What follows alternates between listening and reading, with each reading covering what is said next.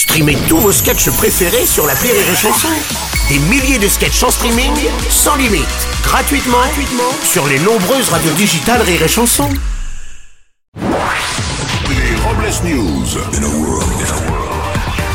Bonjour, vous êtes sur les chansons, je suis Bruno Robles, rédacteur en chef des Robles News et du journal République, le quotidien préféré des plombiers. Bonjour, je suis Aurélie Philippon et avec la tête que j'ai ce matin, heureusement que la machine à café n'est pas à reconnaissance faciale. Les Robles News.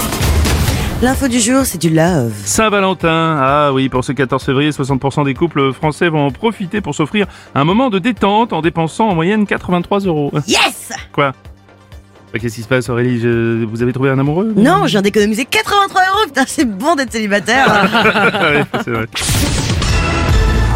Une info, coucou, c'est Vladou. Boris Nadejdin, seul opposant à Vladimir Poutine pour la présidentielle russe en mars prochain, a vu sa candidature rejetée par la commission électorale. Mais en bon camarade, Vladimir Poutine a envoyé à son opposant un très joli colis. Ah, apparemment, il l'a bien reçu. Une info écologisca. L'égérie mondiale de la lutte contre le réchauffement climatique, Greta Thunberg, était le week-end dernier à Toulouse afin de militer contre l'autoroute 69 ainsi qu'à Bordeaux contre un projet de puits de pétrole sur le bassin d'Arcachon. Oui, le morning du rire très engagé pour l'écologie se rendra sur les traces de Greta Thunberg. D'abord à Toulouse pour s'engager aux côtés d'un bon cassoulet, puis à Bordeaux pour défendre de bonnes bouteilles. Et du, et du coup, contre le puits de pétrole à Arcachon, on peut peut-être s'arrêter prendre quelques huîtres. vous avez raison Aurélie, tous les sacrifices sont bons. On ira même jusqu'à prendre un petit verre de vin blanc s'il le faut. Oh, quel dévouement, Bruno Je sais.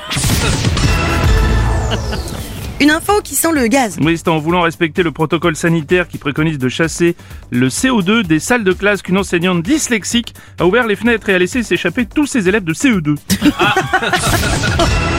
Pour clore ce Robles News, voici la réflexion du jour. Une vraie relation de couple, c'est quand elle est à tes côtés dans les moments difficiles pour te dire que tout cela ne serait pas arrivé si tu l'avais écouté. Merci d'avoir suivi cette édition et n'oubliez pas, Avec les Robles News. désinformez-vous.